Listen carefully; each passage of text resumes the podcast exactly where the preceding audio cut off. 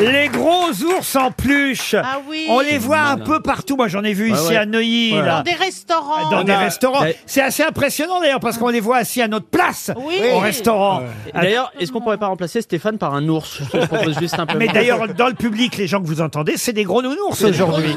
Qui les fabrique, ces nounours Oui, c'est ça. Euh, Il veut pas le dire parce que c'est c'est fantastique. C'est du.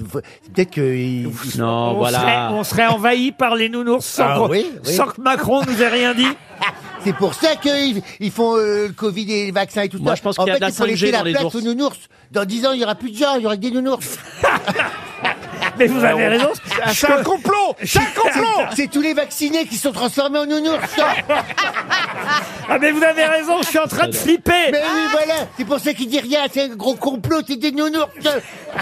Ah Non, ça fout la trouille, Et Ah. hein. vous voyez, moi je le savais, je le savais qu'il y avait quelque chose dans le vaccin. Oui, je sais.